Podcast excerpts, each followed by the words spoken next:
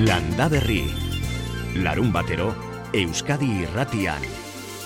Kaixo egun ondeno zer moduz?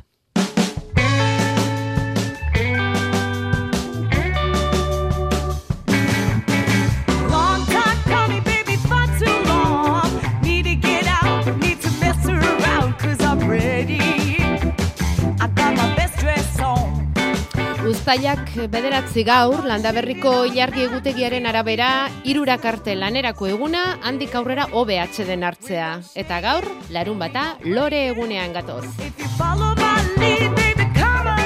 Udaldi benetako bat omen datorki gainera, ala diote eguraldi iragarpene, kostegunera arte, uda beteko giroa datorrela egunetik egunera, beroago. Beroa beroago dela, azken aldian horretaz ongio hartuak gara, euri ekaitzak ekaitzago klima aldaketaren opariak jasotzen ari gara etengabe. Klima aldaketa horregatik lurrazalean egindako igadura neurtu eta hori eragozteko ikerketa egin du Neikerrek Arabako Herrioxako mahastietan eta emaitzak interesgarriak bezain jakingarriak dira. Proiektuaren helburua da aldaketa klimatikoak ekarriko dituen arriskuei aurre egitea. Adibidez, gaude ikusten ba risute gizelan aurre egin edo tormentak daudenean bazelan aurre egin lurzoru igadurari gure kasuan mahastietan oinarrituko gara e, hori zuteak, tormentak eta batez ere lurzoruaren igaduraren aldetik zerolako eragina daukaten arrisku hauek. Olatz Unamunzaga da Neikerreko ikerlaria bera. Eta gero jarraituko dugu berarekin ikerketa honi buruz. Eta klima aldaketaz gain, eta pandemiaren ondorioz, baina lehenago ere bai, eta Ukrainako gerraren ondorioz, baina lehenago ere bai, krisi ekonomikoagatik, baina lehenago ere bai, elikadura burujabetzaz arduratuta zirenak arduratuago daude. Eta gaur landa berrein buru jabetza horretarako urratsak egiten ari den esperientzia. Ezagutuko dugu Gipuzkoako balearrainen martxan duten ekonomatoa zuzen ere lurretik zartagira. Eta lurretik itsasora, aste honetan jakin dugu Bizkaiko golkoko antxoaren biomasa berreun eta hogeita hamar mila tona ingurukoa dela. Eta hori, albiste oso ona da. Azti zentroak egin duen azterketaren emaitzak dira hoiek, eta urtengo kosteran bestalde adirazi dute antxoa gutxixago harrapatu dutela, hori bai, baina lonjan iaz baino gehiago ordaindu. Hor, beraz, hori ere, albiste txartxarra ez. David Beramendik emango dizkigu, datu zehatzak. Ez da 2000 eta hogeiko marka hobetu, baina hala ere antxoaren osasun egoera oso ona dela esan daiteke. Antxoaren biomasa berreunda hogeita mar mila tonakoa dela aurre ikusi du aztik, eta hortaz nabarmen gainditu da espeziaren iraunkortasuna bermatzen duen gutxieneko kopurua. Bitxor oroz, arrantza seilburu ordea. berri onak ditugula, berreunda hogeita mar mila tonako biomasaren estimazio provisionala edo egiten dugu, kopuru ona da, 2008an izan gendun topea, aurten zerbait gutxigo da, baina oso urruti dago gutxieneko iraunkortasuna ziurtatzen duen kopurutik. Kopuru hori hogeita bat mila tona da, eta kasu honetan gure espeziaren osasuna oso ona dela esan dezakegula, Gauzak onela aztek uste du datorren urtean ere aurten arrantzatu izan den antxoa kopurua mantenduko duela Europak. Aurtengo antxoaren kosterari dagokionez hause. flotak 6.000 bosteunda hogeita zortzi tona harrapatu ditu aurten. Bataz besteko prezioa bat koma berro eta emezortzi euro kiloko izan da. Kopuru horren euneko berrogeita irua Euskadiko portuetan desembarkatu da. Alegia, iaz baino euneko hogei gutxiago arrantzatu da, baina zertxo bait garestiago ordaindu da kiloa lonjan.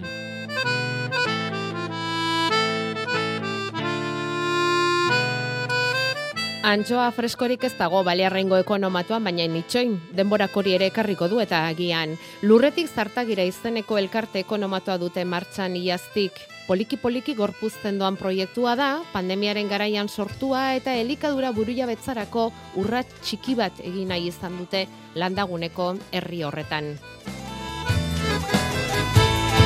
Euskal Herriko produktuak bildu dituzte batez ere 0 kilometrokoak aldela eta herrian bertakoak lehen etxiz. Mikel Telleria elkartekidea da, balearrainen bizi da ba- eta Mikel sortu ere bai. Ez, kaixo, egunon. Egunon. Ez, eh, ni jaiotu ez tolosakoa ni. Tolosakoa zara eta balearraina joan zara. Bai. Landaguneko herri txiki batera, unda berrogei biztanle dituen herri txiki batera. Hori da. Propio egindako aukeraketa? E, bai, bai. Zenbat urte dara matzazu balearrainen biziz? Ba, azkeneko amairu amabost urte inguru. Bai, Bueno, ja errotua zaude desente herrian. bai, Bai, eta gustura? bai, bai, ni oso gustura nago. Bizitzen zaude. da. Mhm. Eta badakigu balerrainen badela ostatu bat, zartagi ostatua, baina ez dendarik. Ez da dendarik hor, ez dago. Ez.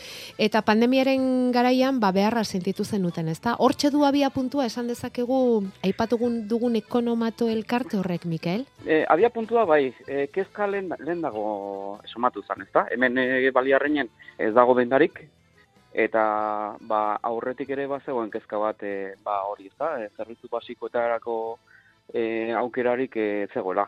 Eta pandemiak garzitun, bueno, zailtasun pilo bat, baina bai aukera bat, gauza berriak e, probatzeko, ezta? Pandemian e, oso zaila zan produktuen bila e, ateratzea, baliarrein ez dagolako ezer eta erosketak egiteko ere, ba, alameneko herretara bideatu behartzen, eta aukera bat sortu zen, ba, produktua baliarreinara ekartzera, e, kontrakoa egitea. ez? Eta horrek edo oso e, jarrera hona eduki duzun, eskaera asko egontzian, e, inguruko e, produktorek eskaini zituzten produktuak, eta aukera bat egontzan e, produktuak e, bertara etortzeko. Zer eratako produktuak? Ba, esnake, garagiak, produktu, Freskoak. garai hartan, bai, garai hartan, ba, produktu freskoak, eta, ba, e, altzana.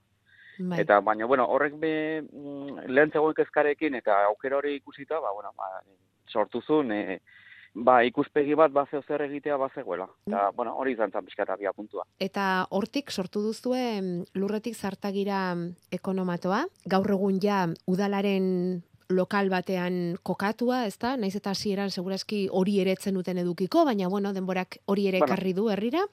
Bai, hori da, nik uste e, udalak ikusi zula horre puntu bat, ez? E, ba, lehen e, existitzen zan e, zerbitzu bat e, bereganatzeko, Mhm. e, herria, herriarentzat, eta bueno, ba, ia esan da, hasiera emateko bultzada hori, ba, udalak e, asko lagundu du, Bai. eta ba orain ikusten da ere ba adibidez lokala e, beraien beraien lokal bat erabiltzen degula, ezta? Eta mm, hortik aurrera badauzkagu produktuak ere. Lehen esan dugu, batez ere Euskal Herriko produktuak dira, ezta? 0 kilometrokoak aldela, herrian bertakoak lehen etxiz, Ba adibidez e, baditugu hemen e, aldamenean horrendain dago eta bertako esnekiak ditugu, bai esnea edo edo jogurtak edo helatuak, e, aldamenean daukagu bai legorreta eta bertatik ba adibidez e, ekartzen dugu.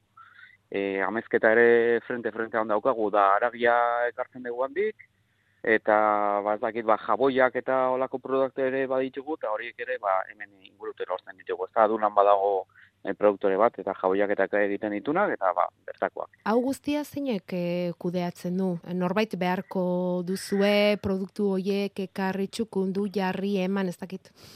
Bueno, Hori guztia eh, egiteko edo nola moldatzen zarete, Mikel?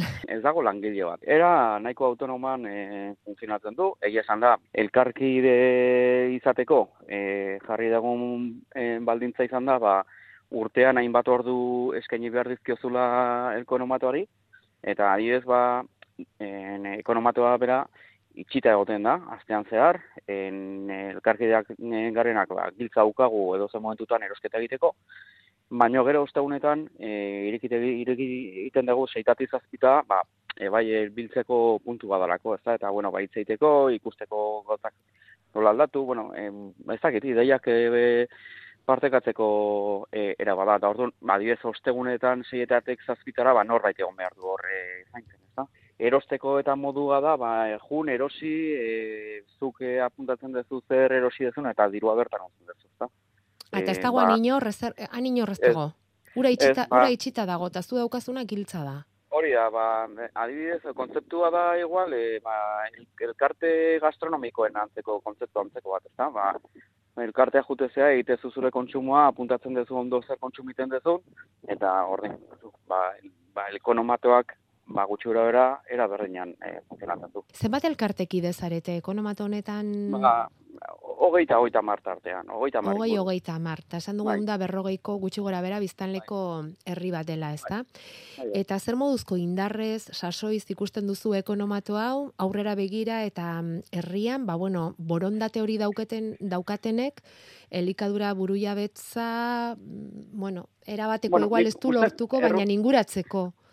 Bai, e, nik uste dute e, lehen e, kezka bat zegoelako, ba, ez, genuela olako zerbitzurik eta bar, ba, bueno, ba, nik uste jendeak oraingoz eh, ondo hartu dula, ezta? Mhm. E, oain dela urte bete ja ofizialki elkarte bezala osatu ginen, eta, bueno, beste urte hontan ere, ba, ondo, ondo jarraitu du, eta, ba, bueno, baina guk ere, konsideratzen dugu esperimento txiki bat dela, ez? Ikusteko, ba, olako gauzak egin behar dira askotan e, hasi. Eta usartu eta e, gero ikusi e, noaino iristen dan, ez? Bai, mm, bueno, erronka modura hartu ezta eta probatu behintzat. Bueno, seguru gaude baliarrengo ekonomata honen tankerakoak gehiago ere zain litezkela zuen artean eta beraien berri eman nahi baldin badiguzue, ba, helarazi informazio hori guri eta gu gustora asko jaso eta zabalduko dugu. Mikel Telleria zuri eskerrik asko eta asteburuan. Ba, mi esker zuei, egori hitza emategatik. Landa Berri. Bederatziak eta laur den oraintxe. barra baso belarrasko dauket baratzan, eta ni gustatzen zait kentzea landarea zehatzeko. Eta semeak esaten dit, ez da kendu behar. E, da, hoi jakin nahi nuke. Hala, eskarrik asko, eh? Agur.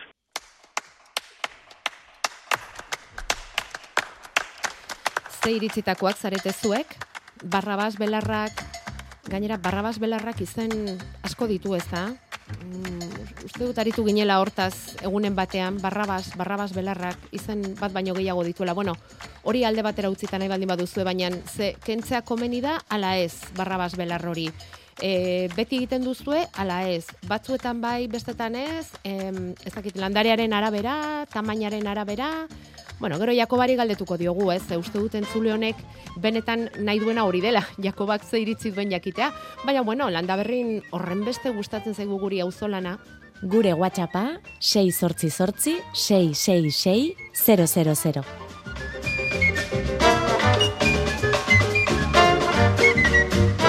Amarrak arte hemen Euskadi Ratian landa berri.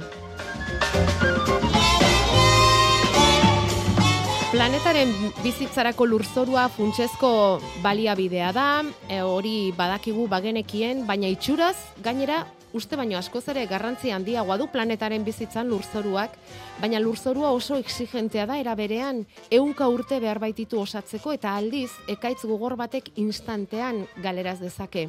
Lurzoruaren garrantzi horretaz jabetzeko hain zuzen ere aste honetan Bilbon neikerrek antolatuta nazioz gaindiko laugarren mintegia egin dute honako izenburu honekin. Lurzorua klima aldaketaren inpaktuetatik babesteko estrategiak igadura arriskua eta karbono baiketa.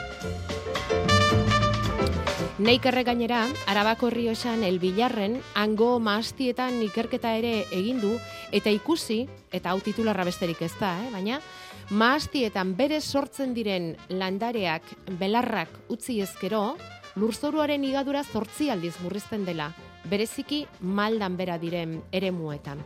Olatz, una muntzaga, neikerren naturbalia bideen kontserbaziorako departamentuko arduraduna da, eta berak esan digu, zergatik den hain garrantzitsua lurzoru hori ondo zaintzea. Bueno, lehenik eta behin, kontuan hartu behar dugu, lortzen dugun jakiaren euneko laro ma bosta edo gehiago lurzorutik datorrela. Orduen bakarrik horregatik, ba, guztiz funtsezkoa da. Baina horretaz aparte, ba, funtzio beharrezkoak diren gure planetarako eta gure bizitzarako ba, beharrezkoak diren funtzio asko betetzen ditu. Ez bakarrik e, jakia ekoiztea, baizik eta bueno, ba, ba, uraren depurazioa eta bueno, pues, funtzio asko betetzen ditu. Eta funtzio asko eta importanteak dituen, lurzoruak dituen hoiek, e, planetarekiko, ba funtzio hoiek klima aldatzen ari den garai honetan apur bat e, bete ezinik eta osorik bete ezinik gelditzen dira. Kontuan hartu behar duguna da, e, suposatzen dela Europa mailan euneko lurzoruren euneko irurogeia edo irurogeita marra dagoela, ba egoera ez dut esango egoera txarrean, baina bai degradazioren bat jasotzen duela. Orduan, e, jas, lurzoruak dituen degradazioen artean, ba, garrantzitsuenetariko bat igadura da. Eta ze gertatzen da, ba, aldaketa klimatikoarekin espero direla, ba, e, ugariagoak izatea tormenta handiak. Eta tormenta handiak gertatzen direnean, ba, lurzoruaren igadura handitu egiten da. Orduan, ba, alde horretatik bakarrik, ba, karo, e, aldaketa klimatikoarekin daukanera e, erlazioa handia da.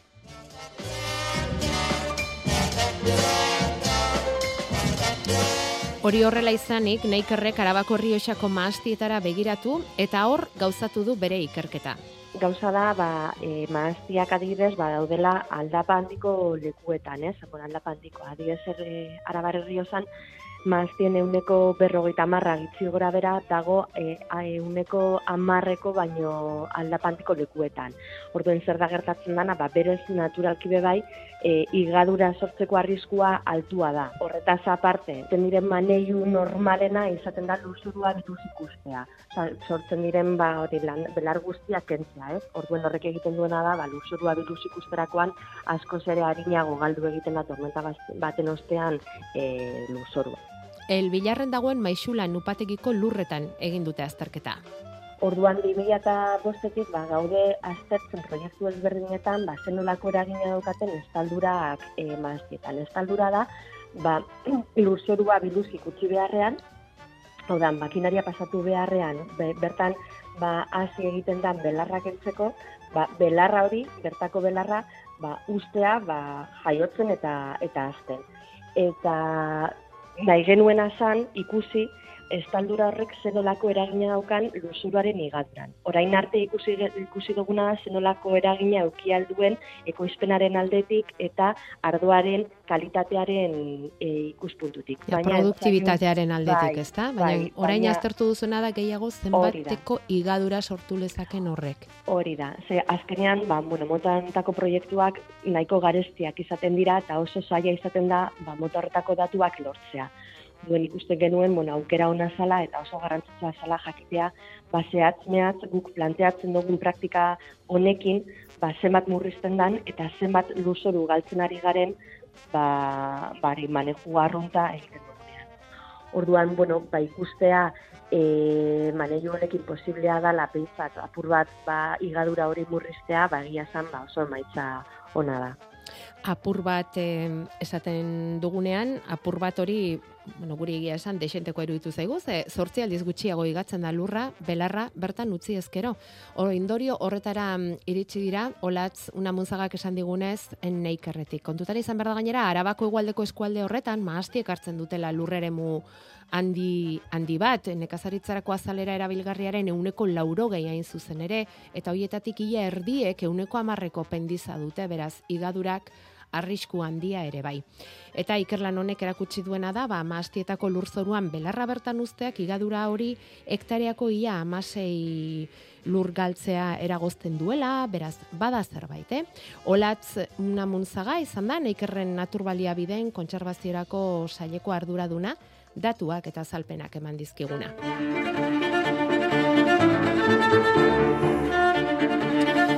Eta bide batez esan dezagun, gaur hasiko dituztela, Arabako herri maasti arteko kontzertuak. Pandemiagatik bi urtez isilik egon diren arren, gaur hasi eta mm, badatorren amasei arte, datorren larun batera arte, bertako musika talde eta banden kontzertuak topatuko dituzue maasti zinguratutako herri hoietan. Gaur esan da bezala lenda bizikoa, gorre buston egingo dute oion inguruan kultura eta natura uztartuz. Asteburu honetan bestalde lan aparteko egiten ari dira Gipuzko eta Bizkaiko hogeita bost baserri. Ongi etorri baserrira ekimena martxan da, eta atzota gaur, zazpigarren aldiz, enba sindikatuak antolatuta baserri hoiek euren ateak zabaldu dituzte.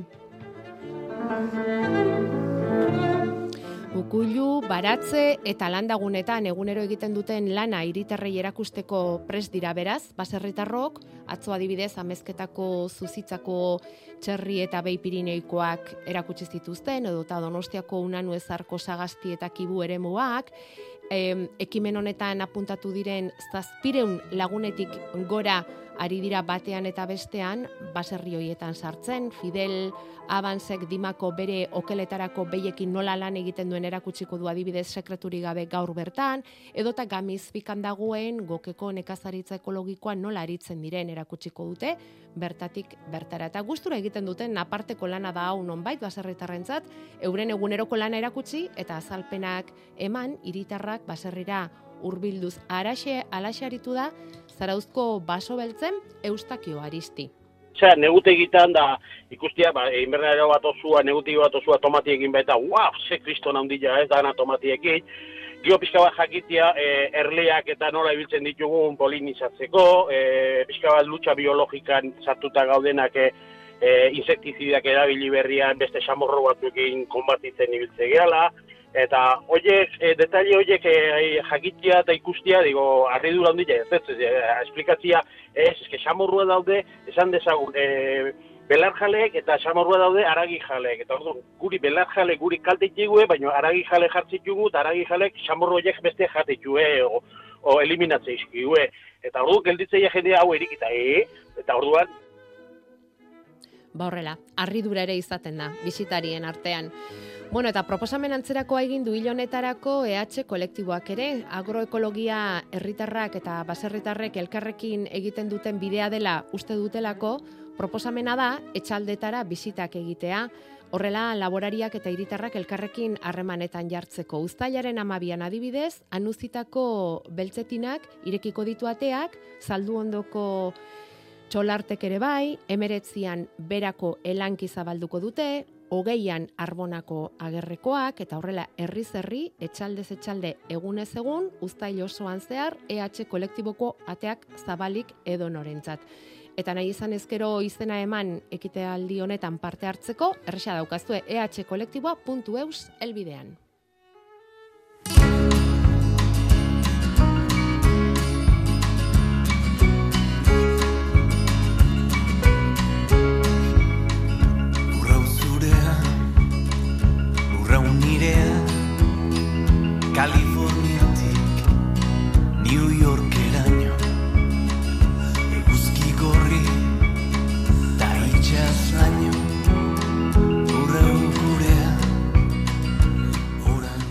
Bederatziak eta hogeita sei minutu orantxe iritsi da jako berrekondo landa berrira. Egunon, Egun ondanoi.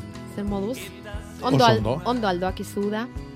Bueno, uda, bai. O edo zuia udazkenean igual zaude. eh? Eh, bai, bai, egile esan da, gorrina ia sartu da lepoaino, eta Bai. bai, bai, bai, bai. Sartu alda gorrine. Izan ere, aste honetan ere, bai. lambro egunak, kaskabarregunak, gero Mhm. alako eguzki sapa. Zer Bai. da hau? Bueno, horre laburpena hoxe da, gorrin girua. Gorrina non sartu da? Tomatetan? Ba, denietan. Denetan? Denetan. Ontxe bialduizkigue baina batzun Bai, argazkik, bai. eh, matzare kizkurtzen Bai, jola. bai, bai, ba, ba, bai. Gorrinagatik da hori dena? Bai, beraz, kontuz tomatiakin. Zer egin behar dugu tomatearekin? Txapela jarri. Txapela. Maiz Ja. esan izan du deu, Bai, bai, eta bai. gaur gabianeni laun batzukin ibili naiz kakolak eta bariak eta rapatzen, Bai. eta ikaragarrizko intza zeon. Ikaragarria. Bai. Eh? Olaga, e, zerua garbi gehatzean egun hauetan, Ordun hoi, e, landarian gainean gelditzen da, eta bakiu ezetasunak ze ekartzen duen. Gorrina. untuak ekarriko txu, baina bestelako perretxikuk bai kaltegarri kalekila. Orduan, jarri txapela tomatiai, ez gure buruai bakarrik. Eta txapela esaten duzunean, Jakoba esan nahi duzu, Estalki gainetik bat. estalki bat, Bai. baina nin- a- em, Irikia, bakar, bakar bakarrik gainetikan. Gainetikan, eh? gainetik. Bai, plastiko garden batekin, e, tomatea jartzen zaizkion makilak aprobetsatu segituratxo batin, eta hor, bat txapela jarri. Intza hoi kendu bintzat. Bai, ze ze puntutan dago tomatea momentu honetan txe, loretan, Bueno, ja toki, toki batzutan ja, ja biltzen nahi dira, bai. bai. E, baino, oain dao, ale asko ekartzen, e, loretzen, orduan, ba, bere egoera oso oso e, ahul batian dao. eh? Bere energia guztia loretara eta frutatara eramaten nahi da. Mm. Orduan, ez dao azten. Eh? Azten nahi dan bitartian, e, gaitzer di.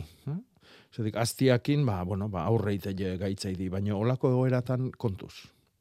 Bueno, beraz, eh, lanetako bat eta mm, tomaterik izan nahi baldin badugu baratzean, izango da, tomate landare hoiei txapelatxo bat jartzea, nola alakoa, estalkia bilatu, eta, bueno, ba, plastikozko izan daiteke, edo norberak edukiko du, baina hori izan daiteke lanetako bat. Eta bestela, ba, esan dugu gaur arratsaldeko irurak arte, lore eguna lanean ari gaitezke, gero atxeden ematen digu, ilargi egutegiak, ondorengo egunetarako eta ze lan proposatuko zen izkigu keiako ba.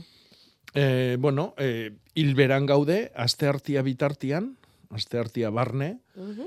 e, eta landaketa sasoia da, hau mm, buru belarri neguko landaria jarri behar ditugu, negurako jartze dituguna, porrua, e, azajendia, eh, oidanak oantxe jarri behar ditugu, azelgak, eh. e, eta gero, hilgoran sartuko gea, datorren aste hartian, Eta, bueno, ba, beti goatu azten deun lantxo berexi bat, ezta? eta da hilarra ere itia udazkenian hilar berria jateko. Mm, mm. Ez, etik oain, eh, bueno, hilarra, oain dikan hausapalian dakau, oain Bai. txe hilebete edo ja bukatu dianoik. Ba, ere indizagun eh, berriro udazkenian eh, hilar berrik izateko. eh. Eta hilgora bea oso na izango da, usta hileko hilgora. Eta eun onena izango da hogeita bata. Hogeita bata izango da dudigabe egun onena. Eta gero, beste lan bat, e, hilgoratan egiten duguna guain udapartian, da, ba, lenguan bate galdetze ziren baita ere, garua noiz moztu, otiak nola atzeatu, asunak, mentak, eh, ustabak. eh. Orduan, oik, oaingo hilgora hontan moztu behar dira. Vale. Kimaketarako eta mm, E, uda- udako, udako kimaketa berdetako egiteko, kimaketa egiteko, egokila da, kibilan arrak kimatzeko, ja, bueno, unoskio inda egon bihartzun, baina ineztunak ba egiteko, e, udaberrin loretu zian zuaiskak eta, bueno, ba, zuaitzak ere nahi balima dugu kimatu oain da garaia, eta gero fruta arboletan ba berdetako kimaketa egiteko. Bai. Eta fruta sagar batzuk biltzen ari omen daia, jendea? Bai, San Juan Sagarra. Hori, hori, San. Juan Sagarra, bai, bai, bai. Arbolatik zuzenean biltzen omen dute, ez? E, e, obia, zatikan eroi ezke oso erres mailatzen dan e, fruitua da. E, mami e, aula du, du e, goxo-goxua da, eta, bueno, atzo justu ikusi nun, e, nola, e, ja marmeladak eta egiten hasi dian, hor e, goierri aldi hortan, itxasoko baserri bateko San Juan Sagarrarekin egindako mermelada. Mm, Bai, gero etorriko da ama birgin sagarra, e, bai, bueno, oain udako, uda udako sagarrak, Mhm. e, oik generalian urtero ematen dute, oso goizeko sagarra dialako.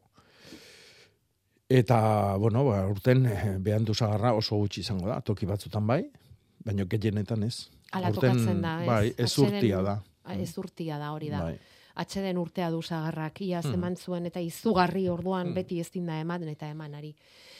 Bueno, udaldia omen datorkigu, bero handia omen dator berriz Hmm. ere, Jakoba, intzak intz, egunez behintzat, sekulako beroak omen datoz, baina hori guk baino asko zobeto Jonander, Jonander Arrilagak esago digu Euskal Metetik. Jonander, egunon! Kaixo egunon. Bueno, Jakobak lan asko jarri dizkigu hemen, Bueno, eta belarra. Belarra gelditzen da. Belarretarako egunak ere uste Ba, bai, dut. guk asti hontan egin beharra dakau. bai. Ah, makina bat tokitan egin beharko da, ze belarrak ere bakizu, eman eta eman egiten du, horrek ere etengabe, eta ze esaten diguzu, bero, beroa dator, Jonander.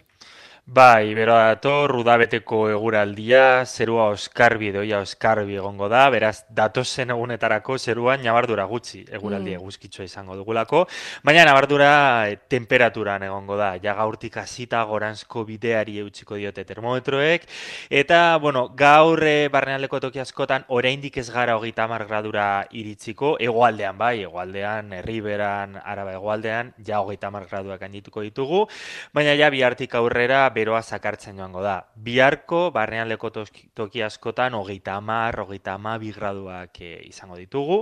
E, hegoaldean hogeita hamabost gradura ere iritsiko gara bihar. Kostaldean ordea e, momentuz brisa ibiliko denez, ba, hogeita bost graduren bueltan ibiliko gara. Eta atorren asterako ematen du bereziki astartetik aurrera e, beroa zakartuko dela. Edozein kasutan, gurean e, bero egingo duen arren, bereziki barneal, barnealdean, printzipioz ez digu hego haizea bidaliko, eta beraz, e, asteko lehen egunetan, datorren asteko lehen egunetan, e, beroa iparraldean ez da oso sakarra izango. Hegoaldean bai, hegoaldean ematen du, astartetik aurrera, hogeita amabost graduak gaindituko direla. Baina tira, e, Atlantikoan aire poltsa hotz bat e, sortuko da, beraz horren araberakoa izango da, e, horren konfigurazioaren arabera, ba aire Afrikatik aira masa beroagoa e, gurera iritsiko da, ala ez. Beraz horren arabera, ba ñabardurak egongo dira temperatura. Eta ekaitzik eta horrela aurrikusten duzu ze askotan horrelako... Printzipioz ez, Ez. printzipioz ematen du datorren astea gutxienez hasiera egonkorra izango dela, odei gutxi izango dugula izatekotan eta beraz seguraldia lehorra izango dela. Bueno, horrek ez dakit ematen duen lanerako gogoa, ala egoteko gogoa, eh? Egia esan behar badizut. Horren besteko beroa egin behar baldin badu, eta gutxiago belarretan aritzeko gogoa. Badakigu belarretan aritzeko beroa behar dela, baina puf, ai ama. Bueno, udan gaude. Udan gaude eta zer esango dugu, ba. Bueno, esango ba, makina batek esango egualdi ona da lau. Bai, bai, bai, bai. Eta garaian Oira, garaikoa. dugu. garaian garaikoa. Jon Ander, eskerrik asko. Gero arte, agur. Aste buru ona izan, aio, aio. Berdin, eskerrik asko. Eh, zesatera ninduan, ara barba mermelada egiten hasia komen dira. Mhm. Zer da ara barba? Ba, arabarba da belar bat. E, landare bizikor bada, hau da urtiak ere hauten dituna, osto ondi batzuk emate dituna, eta bere sortenakin egiten da marmelada. Bai, eta konfiturak, eta hemen etza otxuraik, baino iparralde aldea jute balimazeate oso, oso, oso oikoa da, toki hotzetan, batez ere. Bai, eh? Ara Ja. barba mermelada, Bai. oso ondo. Edo erresimenta. Bai. Bueno, bederatzek eta hogeita amabos minutu dira, eten txiki bat egin behar dugu, eta berehala telefonoan ditugun bilagun agurtuko ditugu. Bederatzi lau iru 0 bat, bi bi 00. Hori da gurekin harramanetan jartzeko telefonoa. Lau teilatu kontzertu sortako lehena Iruñean.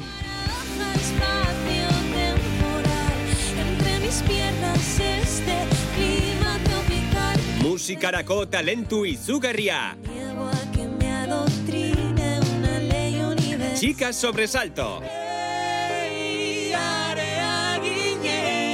Lau teilatu. Estratosferara Bihar gauean, estrenaldia ETV baten.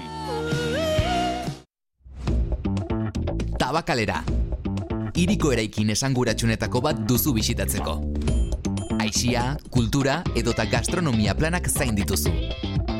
Aukeratu zurea. Tabakalera. Zure uda, zure tokia, zure modura. Tabakalera.eus. Uda honetan, Coca-Colak Europako jaialdi handietara eramango zaitu. Eraman bi lagun eta gozatu bip esperientzia aztezin batez. Eta gainera, pinkodeak pilatu eta opariak eskuratuko dituzu. Deskargatu aplikazioa eta parte hartu. Promozioak iraiaren bater arte balio du. Informazio gehiago Coca-Colaren aplikazioan. Euskadi Irratia. Txe Euskadi Irratian, bai, entzuleen e, galderak, entzuleen kezkak eta entzuleen zalantzak entzuteko prest momentu honetan. Maria Angeles, kaixo egunon? Bai, kaixo egunon. Ze zalantza daukazu ba? Ma behitu, esto, gerezia eta zagarra txertatu nahi dut. Eta jakin nahi dut zein diren egunik egokiena. Hmm. Begiko txertua, oain udarako txertua nahi dezu, ezta? Hori da, bai, Bai. Bueno, hoiek egiten dira uztailian eta abuztuan, bai. e, garai batian hilberan esatezan, oain e, hilgoran esaten dugu. Eh? Bai. Baina, adibidez, hilgoran sartuko gea asteazkenakin, eta asteazkenian bertan da ilargi betia. Bai. Orduan, garai bateko hilbera eta oain esaten dugun hilgora, pare-parian tokatzen dira. Orduan, e, e, egokina, nere Bai. ustez, izaten da, osto eguna. Eta Osto o- eguna. osto egunak izango ditugu, emezortzi, emeretzi eta hogei. Hemezortzi meretzi hogei. Hmm. Apuntatu Vale. duzu, Maria Angeles. Bai, jazta. Jazta. Osto, osto eguna eta hilgora. Bai, Hori da. hoxe. Bale? Bale, bezkarrik asko. Ez horregatik. Ea ongi joaten den. Agur. Mira. Ba- Bale, a ber. Bitori, kaixo egunon. Egunon. Ze Egunon. zalantzazuk, Bitori? Ba, gorriak inatxu zate, eta nire azelga gorritziz beteta gaze. A ber, zein gehieten noin. Gaina tikik, dia dikane, eh? Abai. Oinik tiki daude, baina Ja. zein gehiet. Eta esan dugu tomatearentzako txapela eta Ah, zelgarentzako. Hoi bai, eta zelgai, ja, ja gorria dako, oin zein betut, moztu eta utzi berri urtan. E, osto handinak kendu eta, ber, eta berritzen lagundu. Eman janari ja. Zer mago simurra edo zer, E, zer dakazu eskuera? Ba, dakat simurra bakat eta zeare bai, en, e, oso inurare bai, Ba, bilak, bilak. bilak. E, simaurra ondutakua balima da, eh? Beste Bai, zarra, bai, bai, zarra da. Bueno, ba, hoixe, tartian sartu, eta eta asunura balima dakazu, beak bustire bai nahi balima ezu. Vale. Ba, eske hoi da, jateko gauza, ze bota eus ez dakiguna da. Ja, zerba Bai. gainera oso eskerronekoak dira, eta, Bai, eh? tiki daude ni, baina bueno. Batzu ba, bazauzken ja jateko moikoak, baina Hmm. Baina badakizu txikia ere jaten ematen bazaio handitu egiten da. Bittori. baina, klaro, baina handitzeko, eta oin nola jongo zaio bain gorri joi, Bueno, ba esan dizu Lasai, ostua berritzea nian. Hori da, ba, ostua. ez, ez tizkillo moztuko orduan. Eh, handinak, kalte handina dakenak nahi bezu moztu. Eh? Bale, ba. Baina gorrina hor da bil, eh? esan nahi dute ez da desagertuko horregatik. Bai, Ordo, hori de txapela jarri beko jo hoi dire. Ez, ez du bihar, ez du bihar. Azelgak ez. Bueno, hoi goizian goiz eskila atatze zaie, eh? osea eskila jotze je, Mhm. baina... Baina bueno, in- bueno. intza, intza fuerte dabil. Ah, bai, bai, bai, bai. Eta orduan, ba, dabil, bai, eta, bai. eta gorrina indarrean baita Claro, ere. hoi ba. Bueno, Kalte berria dara indarrian. ea, ea zer bagoxoak lortzen dituzu, A Mitori. ber, bai, dan. Bai. Bueno, mila esker, eh? Bai, aio, aio. Agur, agur. Bueno, bidali digute hemen Normandiatik ekarritako arabarba. Jakoba, ikusten duzu? Ongi Mhm. zaindu ezkero ikeragarri ugaltzen da. Bai, Eta beraz, honen zurtoinarekin egiten da resimenta edo mermelada, eh? bai, Ah. bai. Mhm. Sondo. Bueno, gero, e, mezua prestatuko dugu, gerorako aitor, eh? bitartean alixiri kaso egingo diogu, egunon. Bai, egunon bikote. Kaixo, zer diozu? Bai. Beira, e, boniato landare bat lortu dut, eta sekulan ikusi dut, eta sekulan e, bala, baratzean e, izan beneuken. Da orduan ez dakit nola zaindu. Ja, landatu non hilen bin, e, sustraia zan tarte hortan. bueno, bakizu, boniatua da patata bat bezala. Eh, Bai. pata- patata gozua deitze zaio. E, formaz desberdina da, eh, hola bi mutur luxe ditu, eta bar, baino e, berez e, lurpeko tuberkulo bada. Baino, bere azteko era, era desberdina da. Eh? Da, igokari bat. Lekak edo babarruna bezala. Orduan, egin behar diozuna da, ba, ingurun e, esola bat, makil bat jarri, edo bi, edo hiru nahi bali mezu, olako itxitura bat egiteko, eta hor hasi deila. Beti Eta- gora jungo da. Bai, beti gora jungo da. Eh? Ez bali maiozu jartzen, ba, lurrian zabaldu egingo da, ba, kuiak edo kalabazak zabaltzen dien bezala xe. Ah, Eh? Orduan nahi badezu toki batian eutxi, ba, makila jarri eta gora eman. Eta e, utzi azten, ondo azten. Eh? Eta e, ostagioi ilartzen danian, tximeltzen danian, udazkenian, Ordun lurpetikan atera behar dituzu tuberkulo berrik. Eh? Bat jarritzen duen tokin, ba izango dira, ba, sei, sortzi, amar bat. E, boniatoa patataren familiakoa da.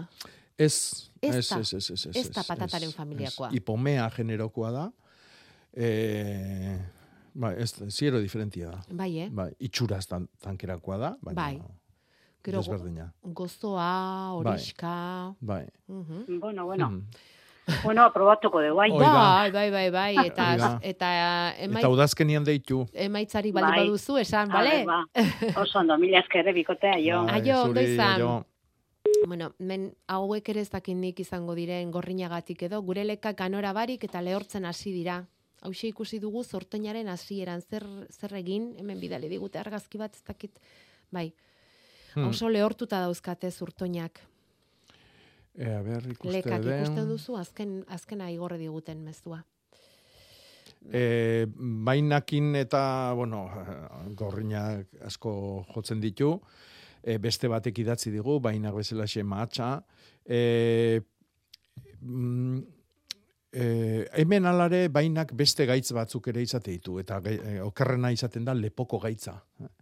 Eta olako giruak dianean hoi asko ugaltzen da. eh. Lurretikan ateratzen den puntu hortan. eh. Beste, beste ontxo batzuk sortutakoa da, baino eh, giro hauekin asko ugaritzen da. Eta eh, eh, bueno, alperri galtzen ditu era bat, eh? Zatik Ja. lepotikan eh, bueno, ba, ez da, ezin da izardia pasa eta landaria ilartu egiten da. Hortxe gelditzen da ezinean, ezta? Bai, bai.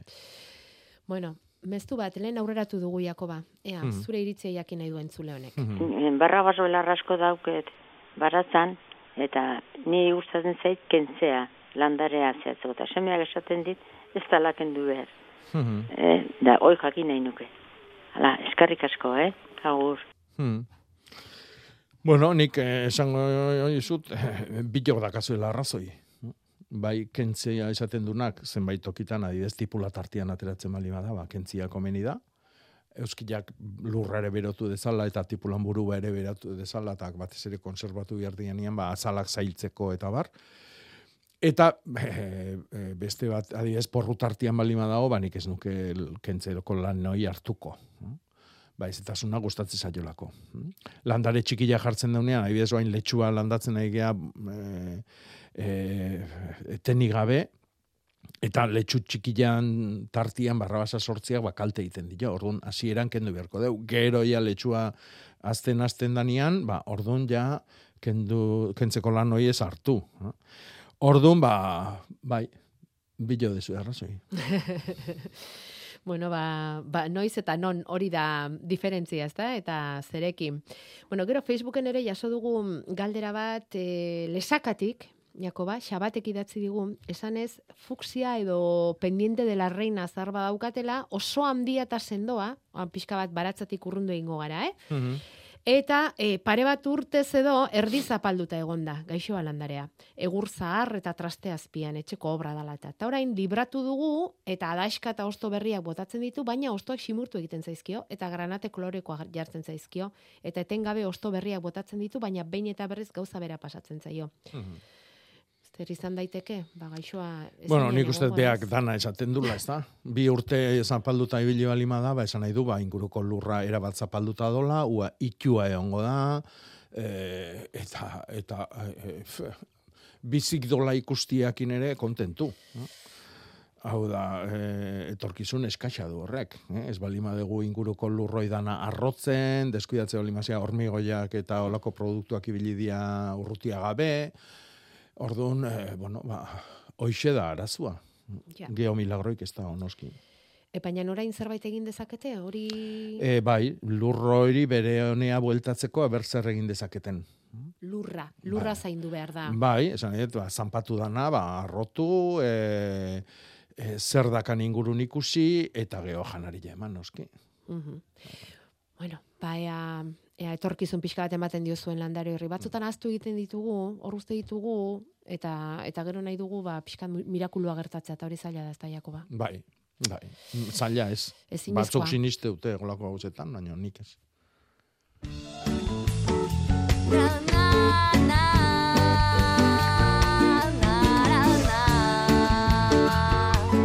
Barrabas belarra ipatu dugunean, esan dugu agian beste izenen bat edo duzuela. Popa belarra esan digu hemen batek, Jakoba. Ez dut ezautzen. Ez, Popa belarra, ez dut Ez ezautzen. A ber, a ber nun batxe atxudun baten batek. Popa belarra edo barrabas belarra edo zebelarra deitzen diozue horri. Ba, Ba, txomin belarra, lekeitio belarra, bermio belarra, potro belarra, izen asko du. Oso, oso, oso guria deun belarra. bai, baina izen guztiak ere ez dira oso politak, eh? Gaur ekarri diguztu nitza politagoa da? Bai, Polita gaur ekarri dut egokila, ba, datorre, datorkigun aste hain egualdi txarra ingo duen asti honentzako. Eta da, ba, udamina. Udamina edo bero ikaragarrik egiten ditun e, e, sasoiai deitze zaio udamina. Min ematen du, noski. Mina ematen du. Hmm. Edo, edo oso oso oso oso uda da. Bakizu, ezagutzen duzu, guk ezagutzen genuen negumina, baina Bai. udamina ez. Bai, bai, udamina, bai. Udabihotza baita ere esatez zaio, baina udamina egokiagoa da. Oskorrik, bai, oskorrik badu kantu bat, neguminean, Mhm. baina udaminean ez. E, baina nala datorkigu, eh? Udaminean datorkigu, udamina datorkigu. Ba, bueno, kontrasterako, hau, ezagutzen duzu kantua, baiet. Ire soña zabela eta izterra Jonan Errarriagak ere ala iragarri digu, eh? ondorengo lau egun hauetan, igual kosta aldean brisa izango dela eta temperatura ez dela horren beste igoko termometroetan, baina barnekalean, hogeita mar, hogeita mabost, hortik gora bai, eta batez ere, hegoaldean. Em, fuksia gaixo horrek ez ote du gaitz berri bat eukiko, fuksiaren agaila, akaro batek eragina, dio hemen batek. Zautzen Izan daiteke, baina hori ere milagroa izan da. Ja. Izan daiteke, hori milagroa baino errealistagoa da, baina errealana da, errealana da, landare zar badala, eta bi urte torturapian egon dala. Ja. Bueno, em, beira, aste honetan egin beharreko mm, lanen artean batzuk aipatu ditugu, eh? eta asko eta batek galdetzen dizu porrua egiteko, ereiteko, e- e- erein, ereinez, egin izango da, ez? Porrua landatzeko sasoian gaude. hori da. Mm? Egun- landatu hilberan egin behar da, aste hartia bitartian nahi desunian. Albali maizu gaur arratz- arratsaldian ez. Baino aste hartia bitartian nahi zunean, oantxe porru festa ikeragarria do landare tokitan, eta batzatan aurreatatzea, eta bai, neoneke atzo bukatun porru saila jartzia. Eta sarea jarri diozu? Ez, oendik ez. Jarriko diozu? Aldala bai. Bai ez, Bai, bai, bestela etorriko zaigu harra, Ez que etorri ez hor da bila. Eta- Tipulatan eta- ibili egun, eta... eta gure porru saia hor geldituko da. Bai. Bueno, sarea, eh? Gogoratu. Ez, bastigarragatik idatzi digute esan ez, datorren asteko lanen artean daukatela uzta biltzea, eta egin behar dutela sagardultzea. Bai, ba, oso egokila da, hilgora hortarako. Eta nik e, gomendatuko nileke datorren asteburu ba erabiltzia. Lan bata eta igandia. Fruitu egunak bitak, ezin hobiak lan hortako. Asteburuan. Bai. Auzo lanean, familia Ba. elkartu, Albalima. bai, eta, Mhm. bueno, eta nahi baldin bada. Hoi da. Beti ere. nahi baldin bada, eta al baldin bada. Aizu, eta hauei gertatu zaiena, noizean behin azaltzen da, ere, babarruna ere indute hartoarekin, eta hartoaleak atera egin dizkiete beleek. Eta orain galdetzen dutena da, hartolandareak e, lur askorekin inguratzea komeni ote den. E, pentsatzen dut esan nahi dula jorratu eta lurreztatu, hau da, lurra bere ipurdia ematia. Hala izango da. E, hoi beti komeni da. Eh? Hartuan kasuan gaina hartuak eh, asko sufritzen du en, aizetiakin eta bar, orduan ba, horrek laguntzen dio zutik eotea, eta gero horrek ekartzen du, ba, barruna, ba, asko esanogua, u- lurra ikutu gabe, eta gabe, eta barri zatia, orduan bai, zalantzai gabe, lurreztatu bai. Bai, eta inguratu eta eman mm, babes pixka bat geixiago, ezta? Bai. Bai, em, e- eta gorrina aipatu duzunez, ba, kezka sortu du horrek landa berritarren artean, Hmm. nola ez ba, ez da? Hmm. E, esaten dute, ea mm, ondoko landareak, e, jo ezagun tomateak, gorrina baldin badu, ondoko landaretara pasaliteke gaitz hori? Bai, baino pentsatu behar dauna da, gorrina da hola nun nahi. Eh? Aber, hemen txe, eh? hemen irratin gaude, eta hemen barruko aide hontan gorrinan esporak daude. Milioika egongo dira. Denian dago. En, egin dezakegun gauza bakarra da aurri hartu, eh? prebentzioa beti esaten deuna, eta bueno, horretzako erabiltze deu salda bordelesa, eh, azeri buztanan ura, itxasoko ura, bikarbonatua, hau da, landarien azala lehortu dezaken edo zer gauza. E, eta horrekin aurri hartuko deu, baina horrek ez du esan nahi esporak ez da biltzala. Hau da, e, ez, e, gorrinak ez du egon behar aldamenian kutsatzeko. Egon daiteke urruti, eta aiziak ekarriko ditu espora, lasai asko. Bueno, beraz, em, landareak ureztatuko ditugu salda bordelesa erabiliz, itxasura erabiliz, karbonatura erabiliz, eta pixka bat babestuko ditugu gorrin hortatik, eh? E, em, geranioan ere bai, agertu zaio Bai, bati. bai, bai, bai, bai. Taz- Geranillo ere salia da. E, geranillo, leio geranilloa. Eh? Ge- Geranillo zintzilikaiua edo, edo untza geranilloa, hm? gitanilak eta ditzen ditugun hoiek, oik zailagua. hm? Hau da, osto leuna eta distiratsua duten landariak zailago hartzen dute, baina osto iletsuk dituzten landariak, goatu tomatiakin, e, oso oso e, em, lehorzaliak dira, eta gerani, leio geranilloare alaxe da. Orduan, oik, e, setxun harrapatzetu gorrinak. Mm, mhm. Bueno, eh, gero beste lan bat datorren asterako proposatzen digute hemen, edo proposatzen digute, edo ja ari dira, eta ongi dago oso, gogoraraztea, lautadan, trebinun eta mendialdean eta urteko lanik importantenetako egiten ari dira, eta da zerealen usta biltzea. Garagar goiztiarra leku askotan egina da, Mhm. baina aste honetan, olia eta garia. Olia. Oloa. Oloa. Bai. oloa eta garia. Olua eta garia, bai, bai. dira. Bai, eta hilkora, ba, esate izut, oso, oso, oso egokia da gaina hortako. eh. Eta beste batzuk e, zuegurra iten nahikoia, baita ere urteko lan garrantzitsunetako bat. hm? Bai? Eta bar, eta bar. Bai. Edozein, edozein zuegurra egiteko, edozein egur, edozein arbola ez. Eh, Hauek ere bereiz egiten dira eta. Bai, bueno, ba, txikitzen, bai, normalian bota negun egingo zan, Ah, bale. eta bale, orain ba, bale, bale. txikitu, eh, txikitzen lanak. zartatu, pitzatu, bai, bai, bai, bai, bai, bai. Bueno, em, geranioa eta pentsamentu zoragarriak izan ditugu hiru urtez, baina joan den astean konturatu ginen dena zuritua zegoela, hautsa balu bezala, kukurutxa ote, eta horretarako diatome hautse ona alda, galdetzen digute. Hmm.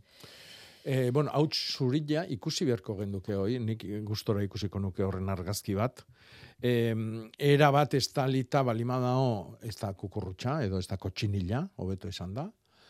E, eta ikusi beharko genduke ia izan daiteke zurina, eh? gorrinan bezala, baino zurilla dana, adibidez, aritza aurten desente erasotu du. E, olako lizun bat bezala osto guztia harrapatzen duna, orduan e, e, ikusi beharko genduke, eh? E, zer dan. Izan daiteke gauza bat baino gehiago. Bai, bai. Eta eta segun zer den, ba era batera edo bestera erantzun Hmm. beharko dugu. bai. Gero arratiatik mandarina, mandarin ondo bat daukate eta dauzka ostoak kiribilduta. Hmm. Hori zergatik izan daiteke. Eta hauek bai bidali digute argazki, ikuste duzu. Bai, guetxien eolaxe daude. Bai. Bai. E, nik esango nuke dala zorrilla, Bai. zorrilla bakizu, kimu berritara hurbiltzen da, e, izardilla zurrupatzeko ez dena sartu behar du, eta orduan ba, kimu berria da xamurrena, goxona, azala, e, biguinen aduna, eta izardik gehiena bertan pilatzen da, gozona. Eta e, zaztada hoiekin ugarik izaten dira, eta orduan ba, ostuak kiribildu daitezke. Lehortiakin ere kiribildu daitezke. Gaitz bat ere bada hau, egiten duna, baina nik argazki jontan ez dut gaitzoi ikusten. Ja. Orduan, esango nuke, zorrilla da bilela hor, etxien bezala. Bueno, i, zorria orduan. Hainbeste gaiz dauzkagu. Ikusi dituzu orain, ireki mesedez argazkiak, Jakoba. Aitorrek bidali dizkigu em, ibarratik. Hmm. Eta galdetzen du ze belar mota den, hazi txikiz betetzen da, eta sare moduko bat osatzen du goiko partean. Hmm. Irustaren hazia ote den, baina ziurrenik ez ze belar ote da. Ez, ez, hau irusta ez da, eh? Hau eh, da. bat. hm? Oain ez guatzen izena, baina itetu hola lainuk betzela egiten ditu. hm? Oso, oso dotoria da. Be, azti hontan, eh, herriberan lenguzu batekin nabilela, eh, aipatzen ilan, be, ikustezuan urrutia laino bat bezala belarran gainean, baino da belar klase bat. Gramineo bat da. Ba, Eta bere hori da bere azila, loria eta gero azila. Oso, oso dotoria da, oso. Eta hori zer e, ganaduarentzako baliagarria da? Bai, bai, gabe, eh? bai, Ona, bai, bai. Belar, belar bat. belar bat, beste... Bai, guk pentsatzen dugu belardi bat ikusten degunean, e, be- belar bat da holan, ez da? Erein da balio bezala, baina bueno, belardi batian dazkau e, izan ditzakegu eundaka espezie. Bat lentsio loretzen dana, bestia gehiago azten dana, bestia... Orduan, bal, belardi horri ematezaion e, maneiuan arabera, ba, belar batzuk sustatzen ditugu, beste batzuk moztu egiten ditugu garai txarrian, da orduan galtzen jungo dia, beste batzuk uh, indartu egingo ditugu, eta bar. Eta orduan, ba, batez ere gutxi moztutzen dian belarditan ikusten da hau. Baina esan dezagun ugaritasun horretan dagoela eraberean elikaduraren aberastasuna ere. Bai, duz, noski, e, guk e, aziendak e, belarroi jaten dunean, hor klase desberdinak eotiak ekartzen du hor osasuna.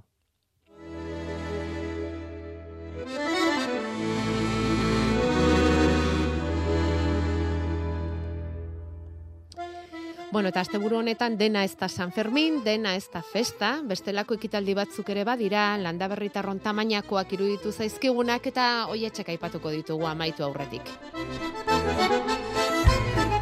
Bihar bertan, Arantzazuko parketxean amaiketan hasita altxorraren bila ibiliko dira. Arantzazuko inguru hartako naturari lotutako sekretuak aurkituz. Bueno, joatea erabakitzen baldin baduzue, egin bisita, pello zabalaren oroimenez denon izenean landatu genuen gurbitzari. Koniferoekin baso landaketak nola egin horri buruzko ikastaroa eskainiko dute asteleen eta aste artean. Aitor onaindia eta leire salaberria izango dira izlari. Konifero basoen inguruan zein aukera dauden aztertuko dute besteak beste eta hori udako ikastaroen barruan egingo duten ikastaldi bat izango da. Astelen eta aste artean. Basogintza zitzaldia bestalde legazpin ere. Hori ostiralean izango da uztailaren amabostean, seietan brinkola saloian. Intxiniz pinuaren ordezkoen bila dabiltzanentzat bereziki pentsatutako hitzaldia eta legazpin garatu duten ereduari segiz, ariztiak proposatuz. Bueno, eta gaur sortzi gogoratu uztailak amasei arrantzalen eguna. Saiatuko gara, marka hori ezartzen landa berriri.